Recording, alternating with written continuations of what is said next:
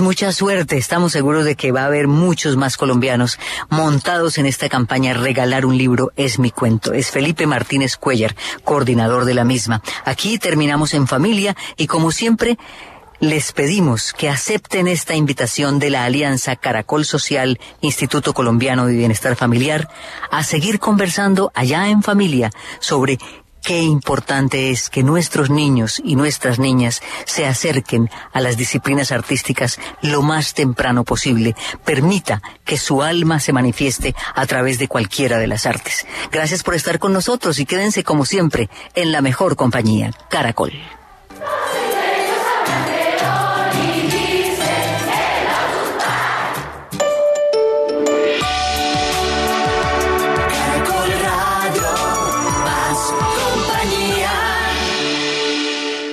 En Agencia de Seguros Falabella estamos contigo. Asegura lo que más quieres con el respaldo de excelentes compañías. En Caracol Radio son las 11, 4 minutos. Aprovecha ya. En Agencia de Seguros Falabella asegura tu auto contra todo riesgo por un año y te puedes llevar un espectacular tablet Acer Iconia One 7. Visítanos en nuestras oficinas de Falabella y Home Center o llámanos 587-7770 o 018 113077 En Agencia de Seguros Falabella estamos contigo. Promoción válida a nivel nacional desde el 4 de agosto hasta el 30 de septiembre de 2015 y hasta agotar existencias 4.000 unidades disponibles a nivel nacional. Promoción exclusiva para clientes CMR Falabella. Aplican condiciones y restricciones de la compañía aseguradora. Conócelas en triple www.segurosfalabella.com.co. Deprisa y su nuevo servicio de recolección a domicilio presenta Última Hora Caracol.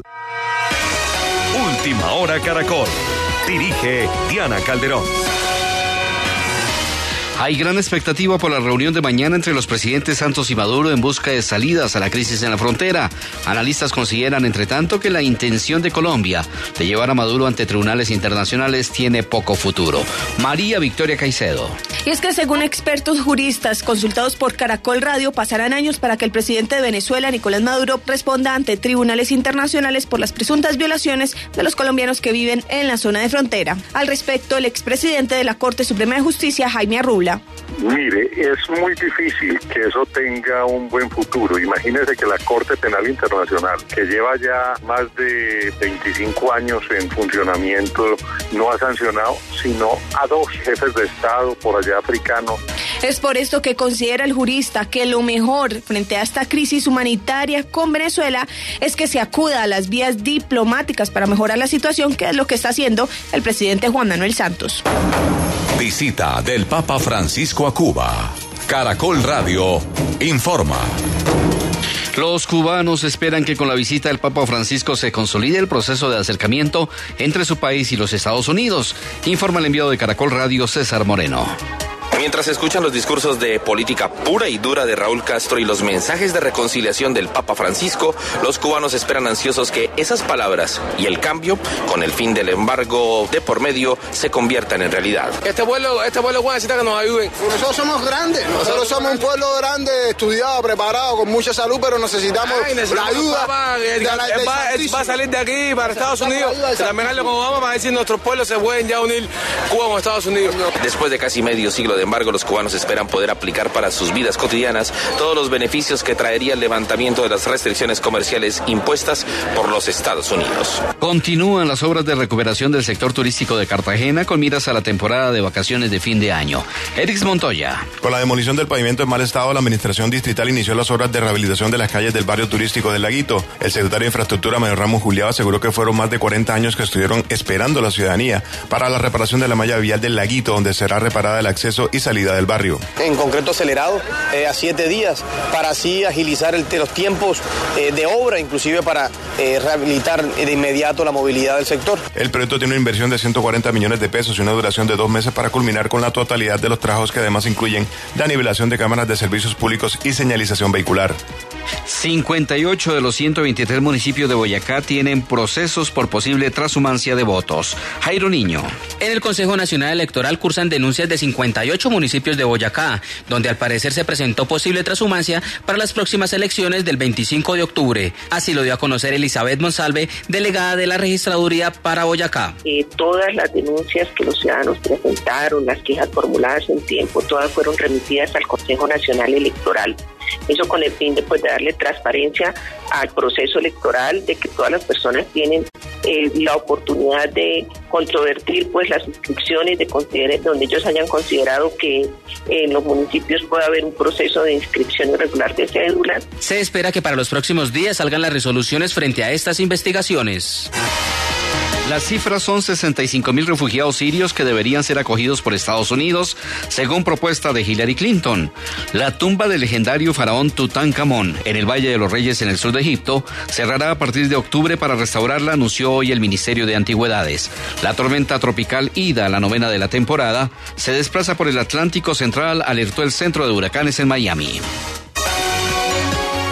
Esta mañana ya fue restablecida la operación en el aeropuerto José Celestino Muti de Mariquita, Tolima, que estuvo cerrado a lo largo de las primeras horas. Los demás aeropuertos del país están operando normalmente.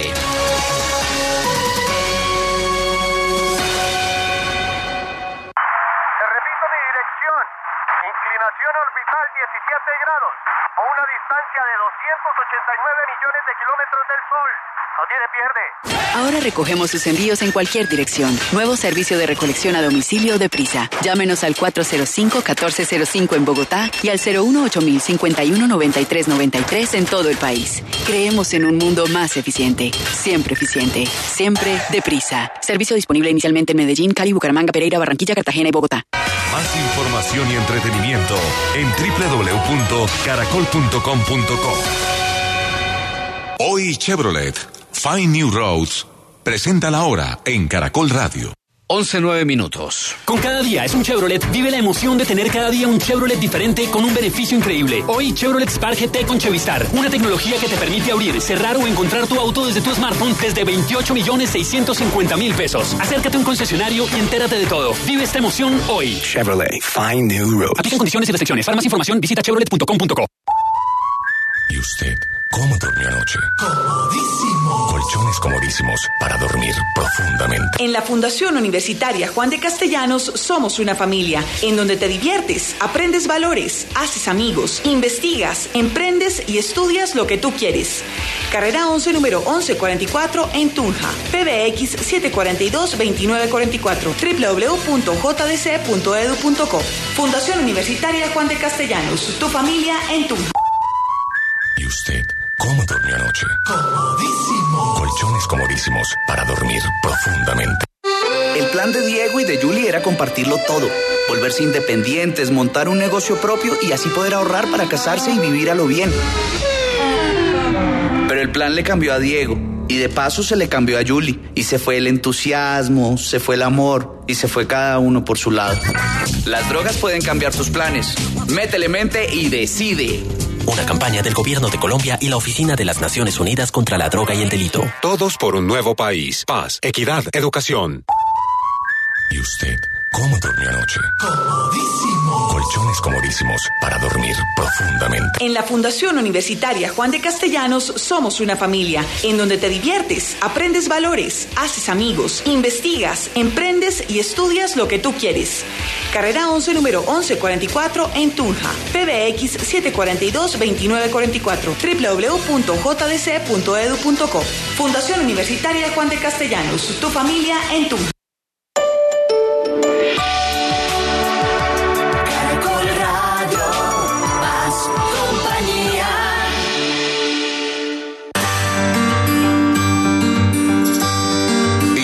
Mundo. Diana Uribe. Buenas. Les invitamos a los oyentes de Caracol que quieran ponerse en contacto con los programas, llamar al 338-0039, 338-0039 de lunes a viernes, o escribir a info arroba lacasadelahistoria.com, info arroba lacasadelahistoria.com o consultar nuestra página web www.lacasadelahistoria.com, www.lacasadelahistoria.com. Hoy vamos a ver las historias de la civilización de Caral, la Pachamama, el mundo que antecede a los incas y de una vez les va dando su sustrato histórico.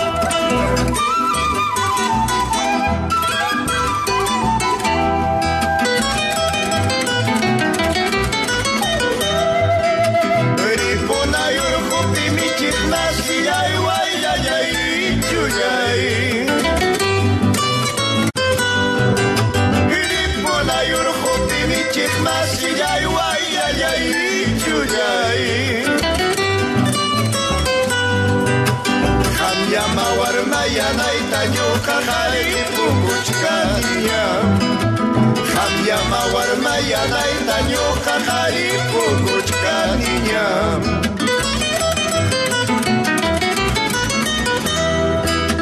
Utku pankilla yanarya wiyan Amama wajankichu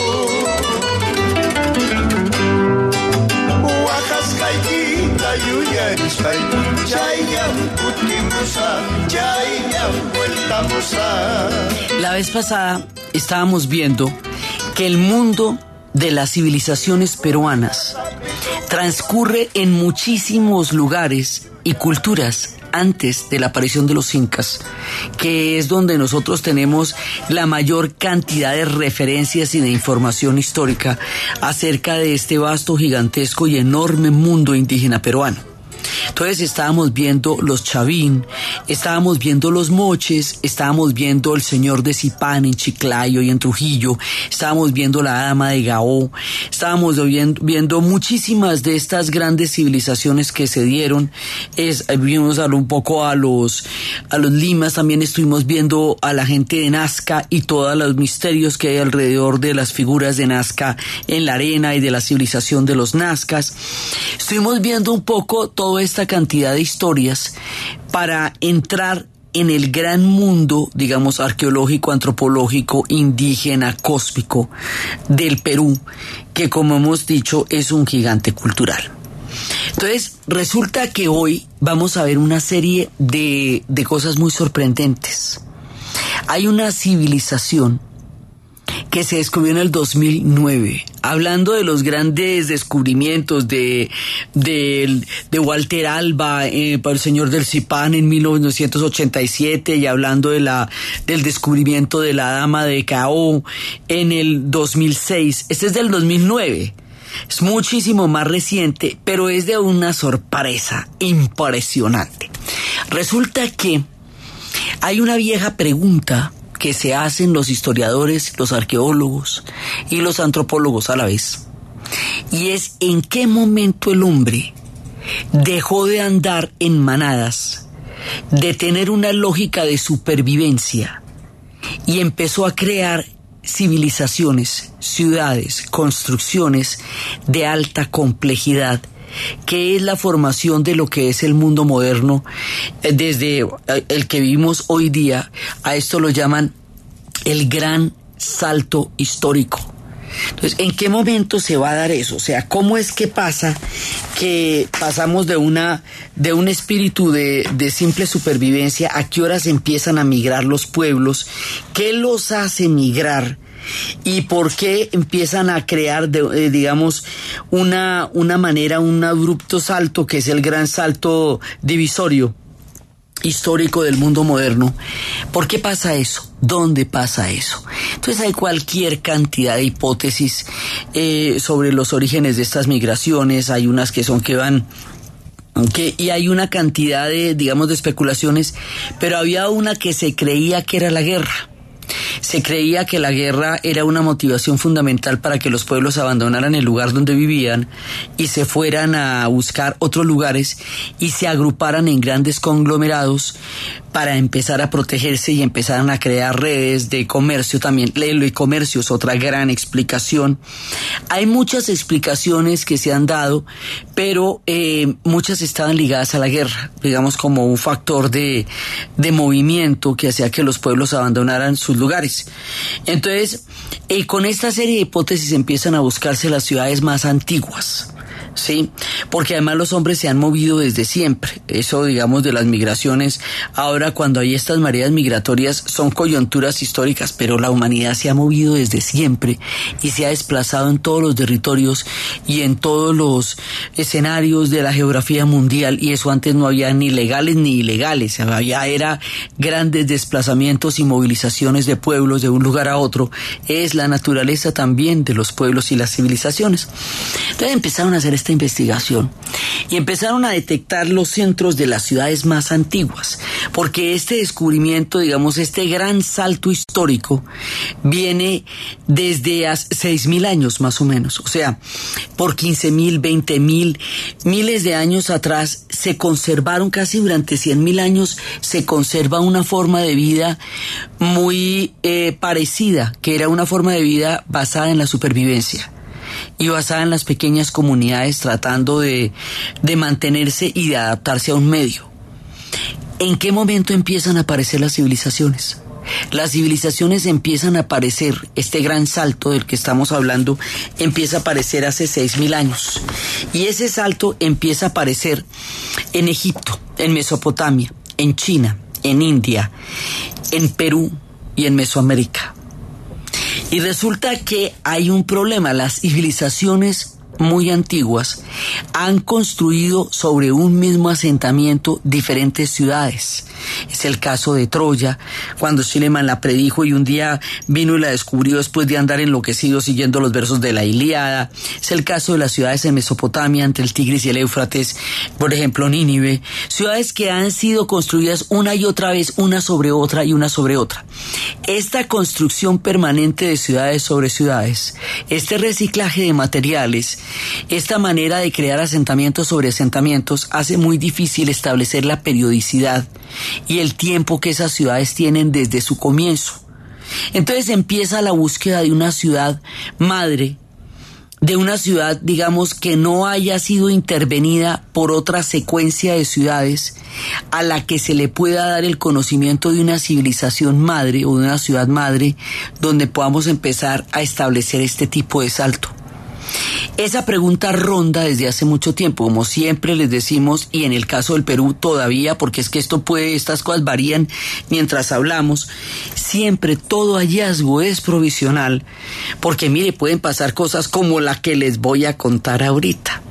Entonces, empiezan a buscar esta búsqueda, la están haciendo en términos generales los arqueólogos y los antropólogos por el mundo entero de manera permanente. Siempre es como un tema recurrente en la narrativa de la historia de la civilización humana. Digamos, es una cosa que, que se busca con bastante regularidad. Pues estamos hablando de una mujer que se llama Ruth Shadi, que un día estaba en una zona a la que vamos a llamar el Valle de Gasma y luego Caral, porque están cerca de esas zonas. Normalmente todas las culturas de las que estábamos hablando en el programa pasado se llaman así simplemente porque están cerca a una zona que actualmente se llama Nazca o que actualmente se llama Chiclayo o Trujillo o Zipán. O sea, todo este tipo de culturas, las de, como habíamos dicho, San Agustín, no es que la cultura de San Agustín se haya llamado originalmente la cultura de San Agustín, porque no existía San Agustín en esa cultura, no que es muy anterior a la llegada de los europeos, sino que los lugares por llamarse así se le pone ese nombre a las civilizaciones porque es una manera de darles un referente geográfico. O sea, lo, los agustinianos no es que ellos no eran, de, eh, digamos, descendientes del debate teológico de San Agustín en la Edad Media, nada de eso. Es que a esa zona se llama San Agustín y por eso las todo el complejo eh, arqueológico y cosmogónico que queda en el Huila lo llamamos San Agustín, pero el pueblo en sí no sabemos cómo se llamaba. Pasa esto así en el Perú, entonces lo llamamos por la ciudad los Nazcas, no es que ellos se llamaran los Nazcas ni que se llamaran los Limas, pues lo llamamos así porque los asentamientos se descubrieron en esas ciudades y en esas zonas. Entonces, de acuerdo con esto, ella empezó a ver unos montículos y esos montículos ella empezó a, ver como que parecía que fueran pirámides. Entonces empezó una excavación a ver si eso eran pirámides y encontró que eran pirámides. Y esto se va volviendo una cosa muy grande, hasta el punto de que tuvo que traer al ejército peruano para tratar de excavar, porque estos son, en principio parecían 16 kilómetros cuadrados de excavación, pero son zonas mucho más grandes todavía las que hay alrededor. Una en el Valle de Gasma, y en el Valle de Gasma eh, se creía que se había encontrado una ciudad madre. Y a partir de los vestigios arqueológicos, eh, que era, digamos, la cerámica era una cerámica muy antigua, muy, muy antigua. Entonces decían, esto es una civilización muy vieja, mucho más vieja de los cálculos que teníamos hechos en el continente americano y en América del Sur.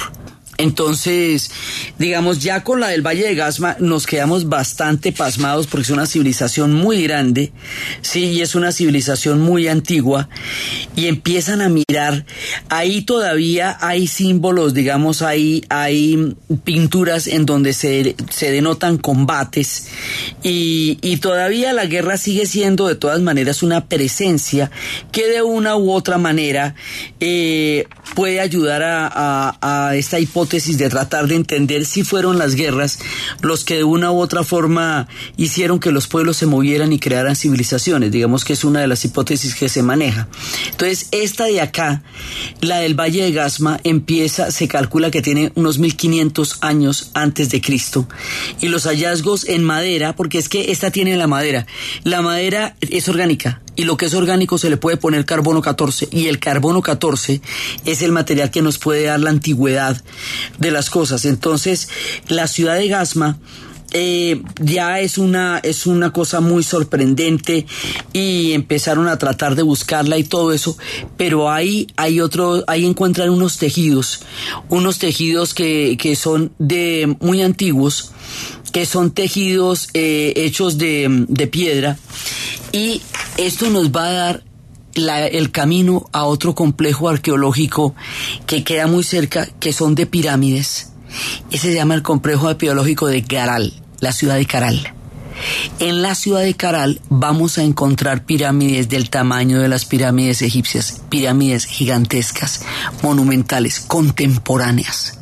Son contemporáneos de Mesopotamia, son contemporáneos de, la, eh, de las grandes culturas de la India, son contemporáneos de los egipcios.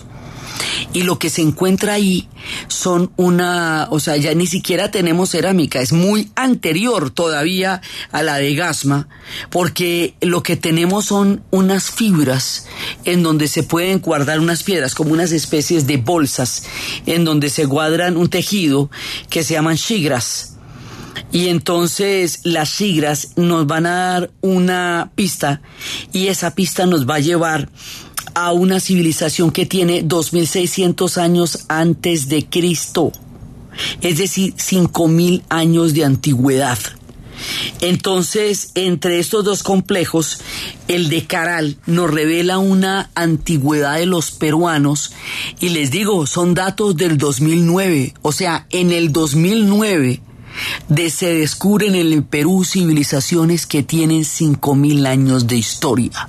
Se descubren en el Perú ciudades contemporáneas a la formación de, las, de, todo el mundo, de, de, de todo el mundo urbano, de todo el mundo que va a dar el gran salto, la gran transición histórica, pero no han sido cubiertas por otras ciudades. Luego el nivel de conocimiento que se puede tener de Caral y de Gasma es valiosísimo para la explicación de la, del alma humana, de la, del alma de la historia humana. Entonces, el descubrimiento de Caral, o sea, cada uno es más bravo que el otro, o sea, el de Zipán es país para atrás, el de la dama de Cao es tremendo, pero el de Caral es que te caes. O sea, el de Caral es una cosa de locos. No hay vestigio en la civilización de Caral de ninguna forma de guerra. Es una civilización muy antigua, de esas que están desde que el mundo es mundo. Y sin embargo no se ha encontrado ni ningún trazo, ninguna evidencia, ninguna pintura de guerra. O sea, es una civilización que pudo existir sin la necesidad de agredirse ni agredir a los demás, lo que nos demuestra que hay civilizaciones que han podido prescindir de la guerra para existir. Y eso nomás ya es un dato increíblemente revelador, porque la idea de que la guerra es inherente a toda comunidad humana no es cierta en Caral. donde se han edificado otros ejes. Caral queda en una zona alta, lo que hace que, en el desierto además lo que hace que... que tenga que importar todo, porque no tiene muchos recursos alrededor. Entonces lo que creó fue unas redes de comercio bastante poderosas y robustas, que eran las que hacían que todos los eh, recursos llegaran a Caral.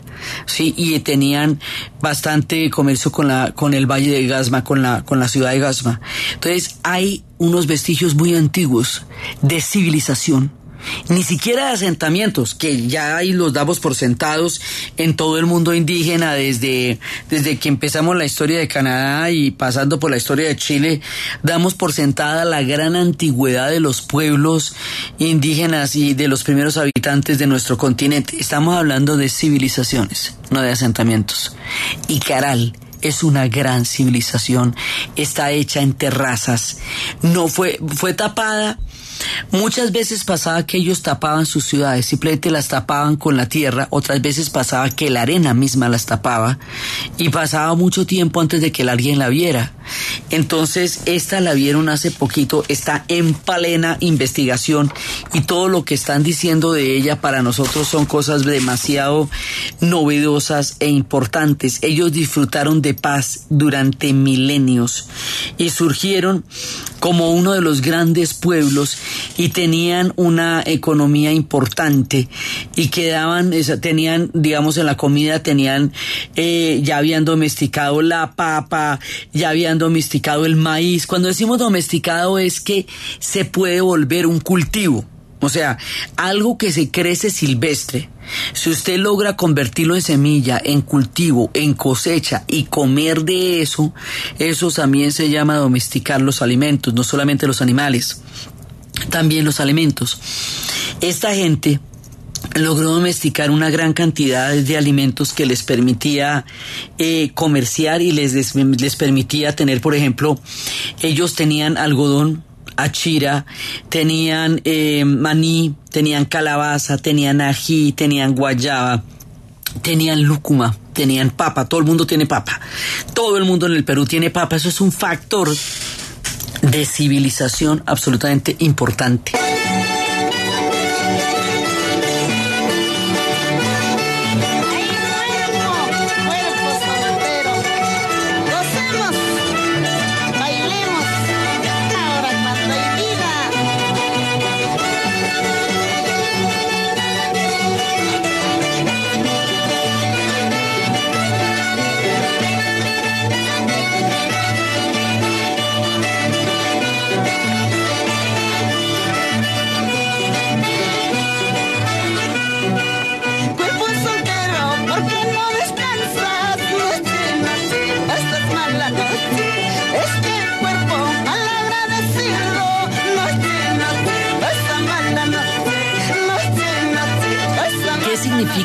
Domesticar?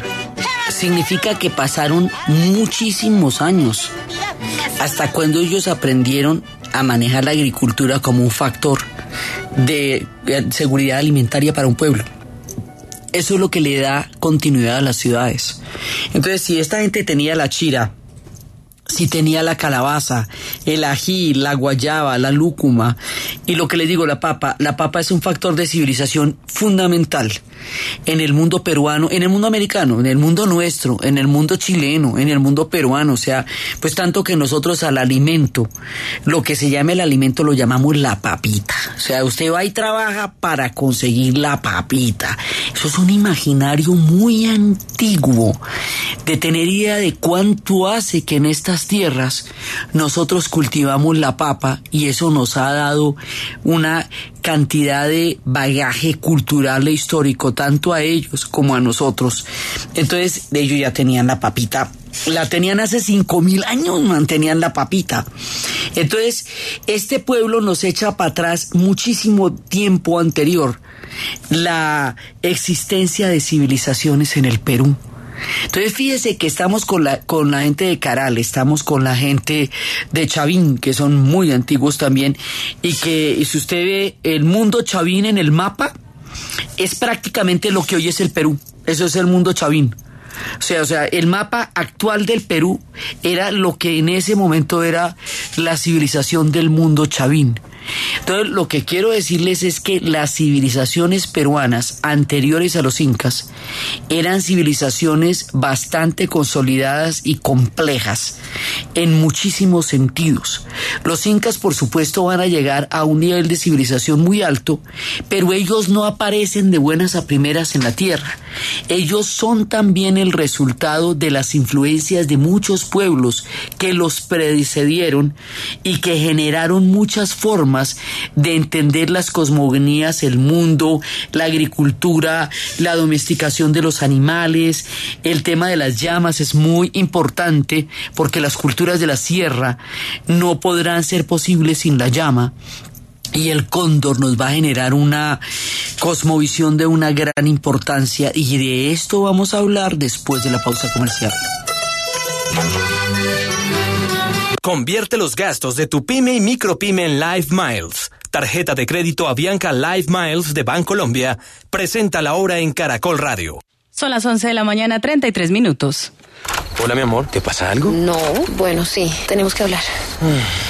Estoy embarazada. De mellizos. ¿Mellizos? Sí, por fin, doble felicidad. ¿Ya le dijiste a tus papás? Voy a llamar a los míos. Sí. Que en cada acontecimiento de tu vida veas el lado positivo para que todo sea inolvidable. Con Bancolombia puedes tener créditos de libre inversión, crédito ágil o de libranza. Solicítalos ya en www.bancolombia.com slash a un clic o en nuestras sucursales. Bancolombia. Le estamos poniendo el alma. Vigilada Superintendencia Financiera de Colombia. Última hora Deportiva Caracol. A las 11 de la mañana, 34 minutos, avanza el cuarto compromiso entre Colombia y Japón, el repechaje mundial de la Copa Davis. ¿Cómo avanza este compromiso? ¿Cómo va Santiago Giraldo? Pacho Benítez, buenos días. No ha sido una buena mañana para Santiago Giraldo. Eh, perdió el primero 6-4 y perdió el segundo 6-2. En este momento se está jugando el tercer set del partido. Están dos por dos. Viene al servicio Santiago Giraldo. Hay un eh, gran acompañamiento por parte del público.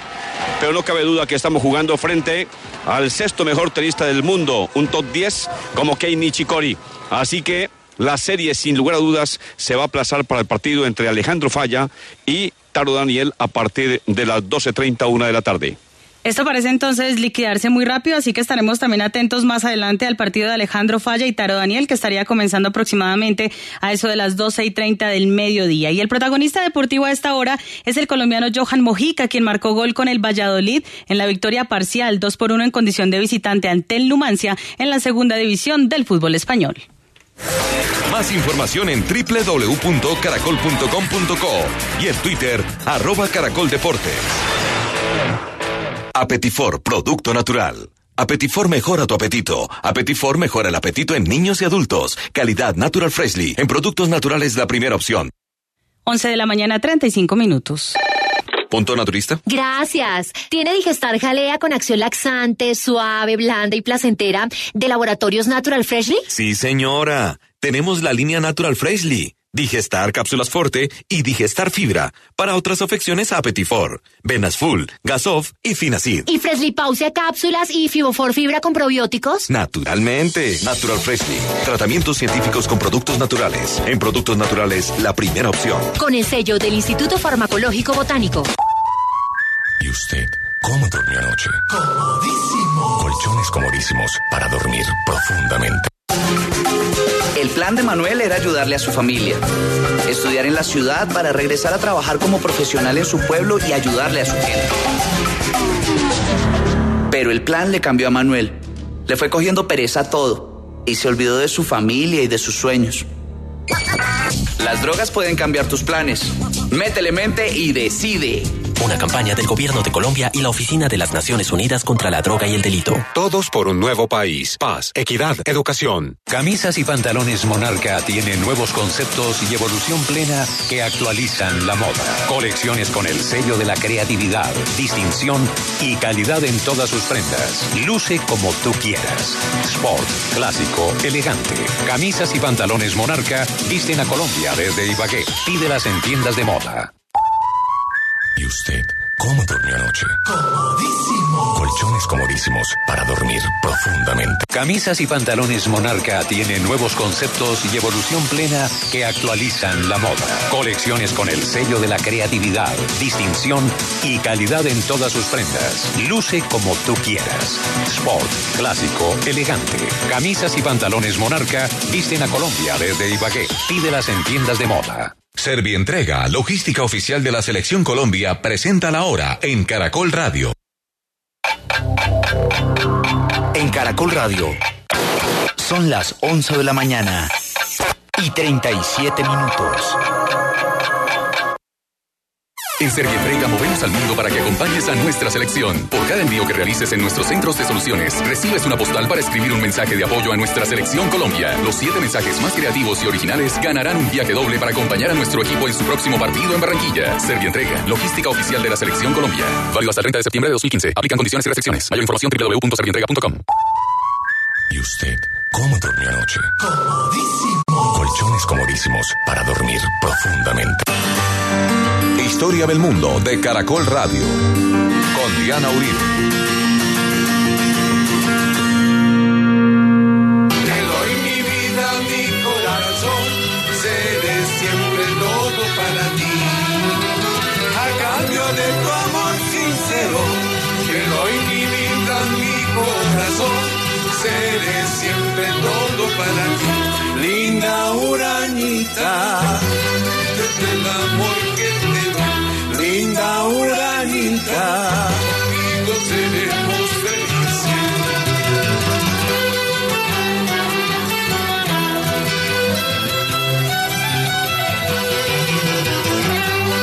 Cuando estábamos hablando del Canadá, en la serie del Canadá y de las primeras naciones, de los First Nations, hablamos de los animales cósmicos que a ellos lo representaban. Hablamos del lobo, hablamos de la ballena, hablamos del cuervo, hablamos del oso, hablamos de una cantidad de, de mitos cósmicos y de animales y de tótems con los cuales ellos tenían una relación profunda y estrecha.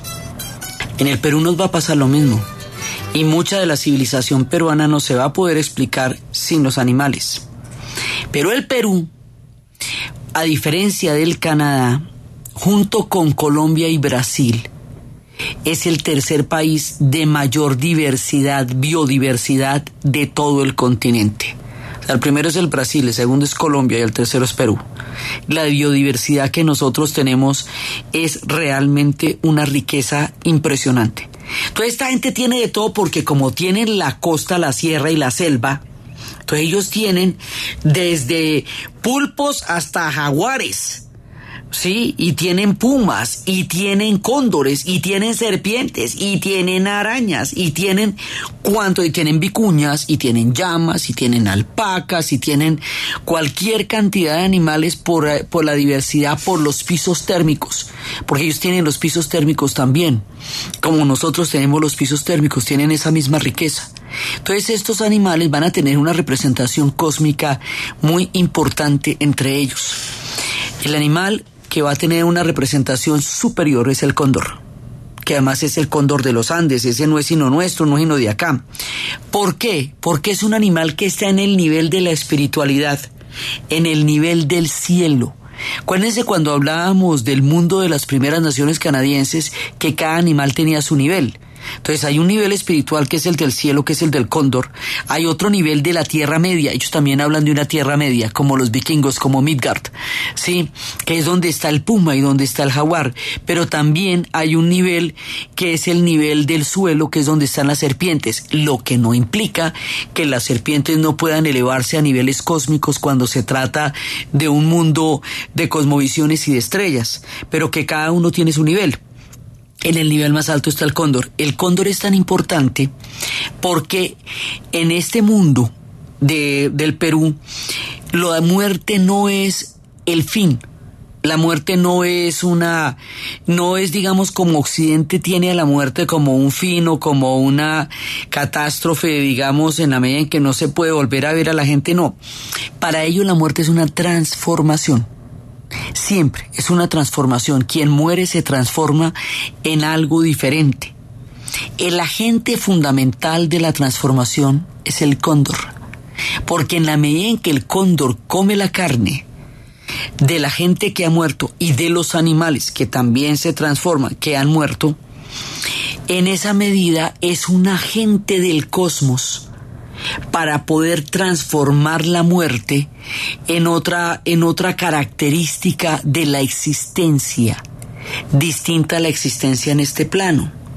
Y en esa medida nos vamos a encontrar una similitud con una cultura que tuvimos también en historia del mundo, que fue la cultura de los persas.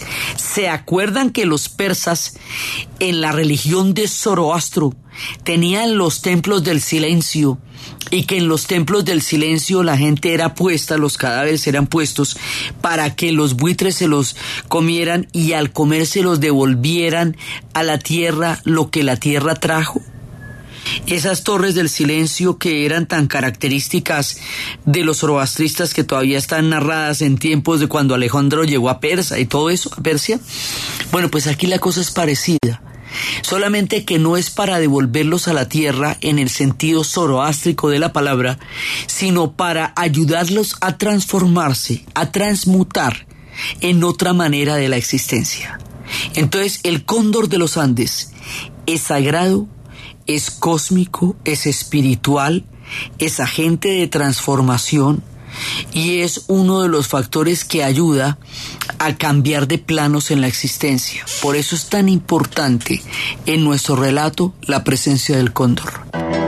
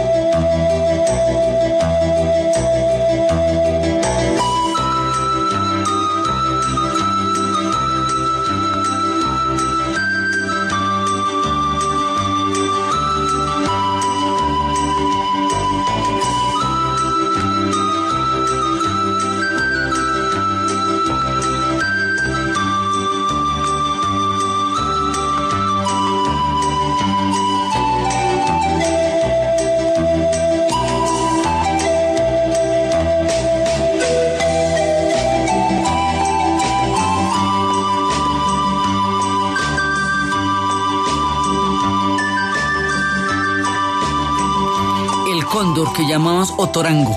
En la, digamos, en la manera como se refieren a ellos, al cóndor se llama otorango. Y esto lo tenemos desde los chavín, pasando por los moches, y lo tendremos también durante el tiempo de los incas es pasa de una cultura a otra. Las culturas, digamos, se influencian las unas a las otras. También es muy importante la araña porque es una tejedora. Se acuerda que habíamos visto en El Señor de Zipán y también en La Dama de Cabo que tenían grandes collares en forma de arañas. Se habla de una mujer que se llamaba Uru, eso ya es un mito un poco más es posterior, pero de una mujer que estaba eh, envanecida por la, por la cantidad de trajes que ella quería comprar y todo, y le dijeron un día que que se pusiera las pilas con eso que podía dilapidar un dinero del imperio y ella se puso brava y los dioses la transformaron en araña para que ella tejiera y encontrara qué tan diferente y qué tan difícil era tejer. Los tejidos son muy importantes en estas civilizaciones y son muy importantes además porque es que estos son pueblos que viven en el frío. Entonces, tanto el tejido de la araña como la lana de la alpaca van a ser muy importantes en estas civilizaciones. O sea, estos no los encontraron. Esa idea de que estaban en taparrabos es una idea no solamente despectiva, sino falsa. Esta gente tenía un tejido altamente sofisticado, lo suficientemente grande para que momias fueran conservadas en tejidos antiguos.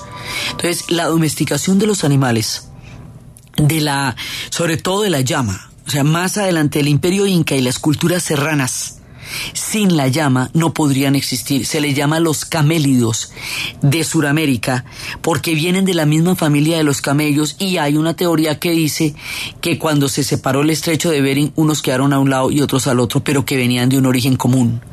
Entonces estos camélidos también son muy importantes porque no podemos por la carga, por la carne, por la lana, y por la docilidad también, es que la llama sería el corazón de toda la movilidad del mundo inca y de las culturas de la sierra. Entonces los animales van a estar totalmente involucrados en esta historia. Y ahora vamos a contar un mito fundamental, un mito esencial, un mito que nos va a permitir la entrada a la gran cosmovisión de estas civilizaciones que nos abre la puerta para poder mirar la estructura de estos pueblos de una manera cósmica. Vamos a hablar de la Pachamama. Por el suelo hay una compadrita que ya nadie se para a mirar. Por el suelo hay una mamacita que se muere de respetar. Pachamama, te veo tan triste.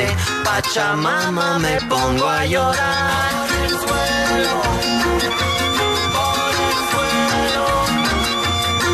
Esperando la última ola, cuídate, no te vaya a mojar. Escuchando la última rola, mamacita, te invito a bailar.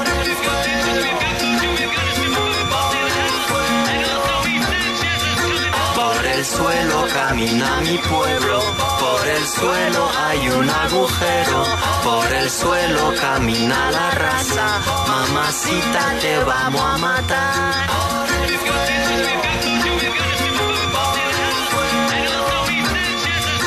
Escuchando la última rola, mamacita te invito a bailar. Por el suelo camina mi pueblo, por el suelo moliendo por suelo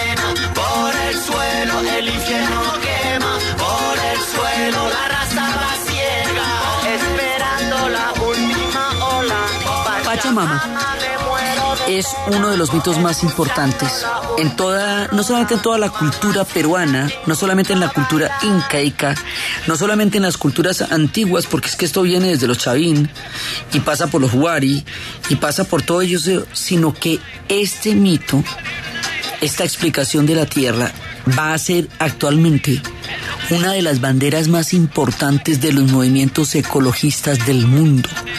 Estamos escuchando a Manu Chao cantándole a la Pachamama. Y esto es muy antiguo porque es que eso es antes, antes de la llegada de los incas.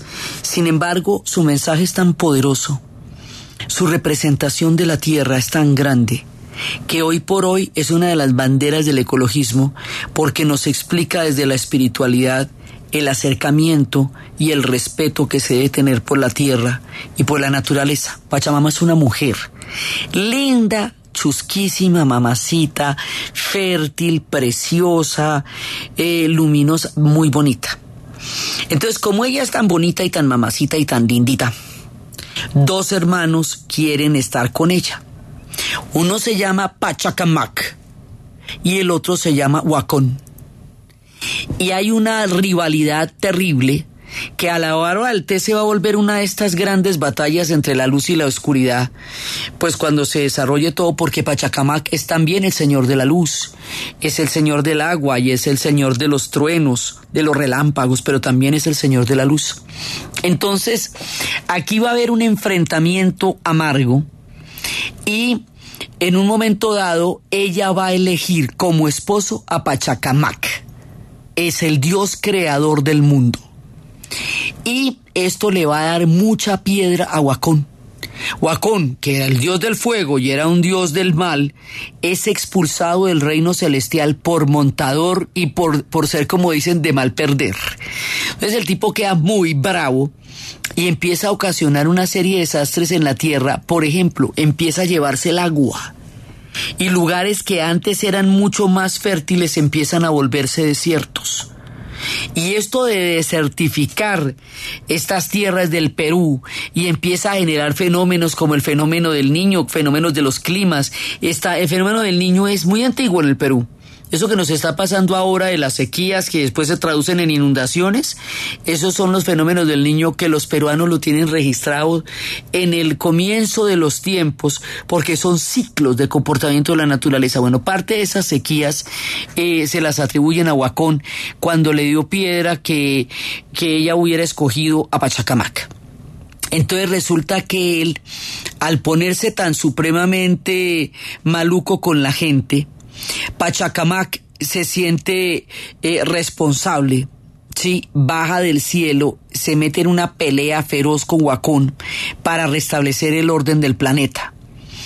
Y Pachacamac y Pachamama reinan en la tierra felices de la pelota, Huacón es desterrado a un rincón lejano, condenado a vivir en la sombra, en las cuevas de las montañas más lejanas, y se le advierte que no debe regresar.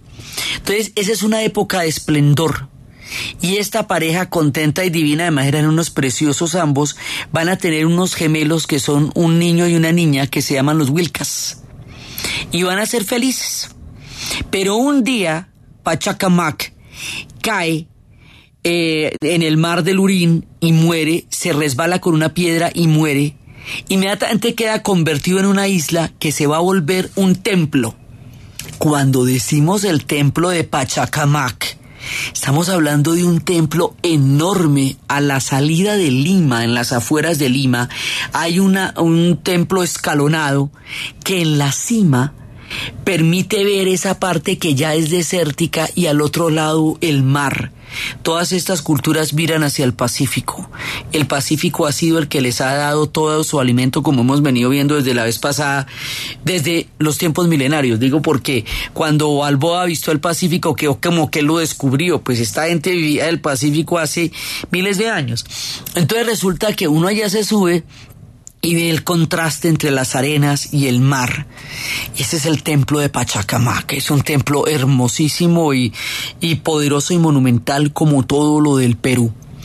Y resulta que él se queda allá y ella queda tristísima, tristísima, tristísima y empieza a vagar con sus dos niños descorazonada, solitaria, y se va la luz, se va la luz, porque Pachacamac es el señor de la luz.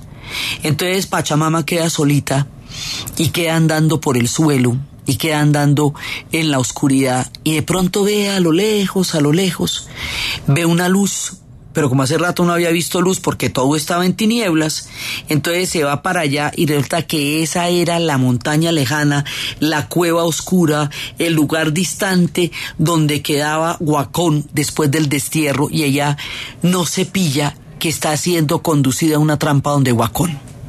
Cuando Huacón la ve, le pone a los niños, a los Wilcas, una tarea. Extraer agua en una vasija que está esfondada, tiene una rajadura en la cerámica. Todos los niños van a recoger agua y no pueden porque el agua les sale y no pueden. Entonces esto le da tiempo suficiente para intentar poseer a Pachamama. Pachamama que está dolorida en su corazón y que estaba enamorada de Pachacamac, no accede al deseo de Huacón. Huacón la posee, la mata y la devora. Y esto es terrible y solamente queda un pedacito allá en una vasija. O sea, es una cosa terrible lo que él hace. Entonces, cuando los gemelos logran eh, remendar la vasija y poder llevar agua, ya no está la mamá y empiezan a preguntar por Pachamama y empiezan a preguntar nada. Huacón dice que no, que se fue para una ciudad que no sabe qué tales. Y entonces Huacón empieza a planear una venganza que viene ahora sobre los niños, sobre los hijos de Pachamama y Pachacamac, sobre los Wilcas.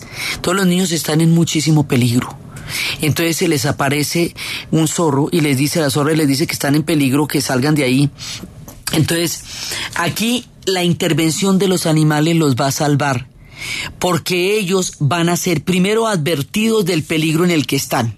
Entonces les dicen que aten eh, los cabellos de Huacón y que de esa manera, eh, por lo menos, más o menos lo, lo van, a, lo van a, distraer. Entonces esto se los dice una, un Huaychao, que es un ave andina, que anuncia la salida del sol. Ella es la que les advierte. La primera, el primer animal que los va a ayudar va a ser esta ave, que es, eh, que es la ave que advierte la llegada del sol. Y les dice que su mamá fue asesinada, les dice que se la devoraron, les cuenta todo lo que pasó, les dice que están en peligro y les dice que huyan. Esta es la primera criatura, el ave que trae el sol.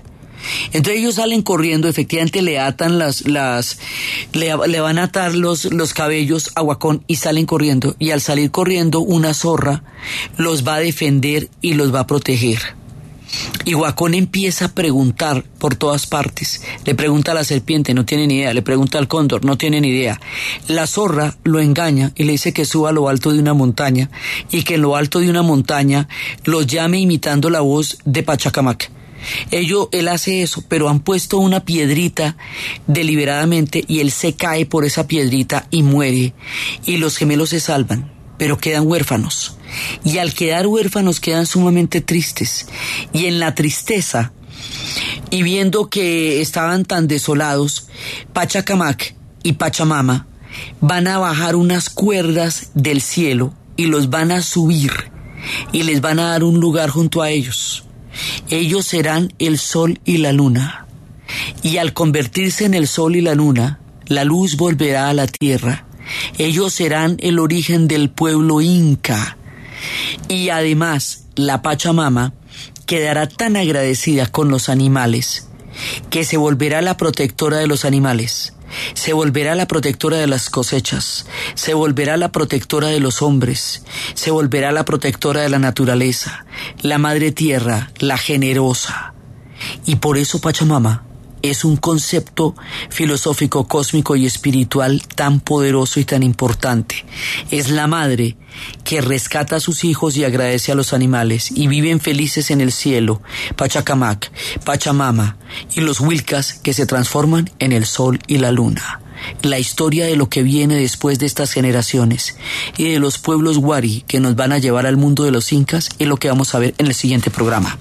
Entonces, desde los espacios de la antigüedad de la ciudad de Caral, de los pueblos que pudieron vivir sin conocer la guerra, de los pueblos que domesticaron el maíz y la papa, de los pueblos que vivieron con las llamas y adoraron el cóndor, desde los espacios de todas estas grandes civilizaciones, de los espíritus, de los animales espirituales, de Pachamama, de Pachacamac y de los Wilcas, y de la luz y de la oscuridad, y de las historias de Huacón, y de la manera como a través de este mito viene la luz a la tierra en la narración de Ana Uribe, en la producción Jessy Rodríguez y para ustedes feliz fin de semana.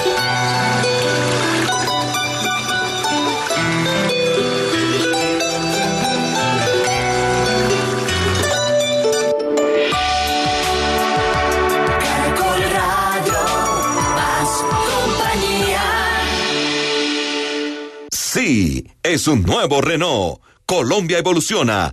Renault evoluciona. Renault presenta la hora en Caracol Radio. 12 en punto.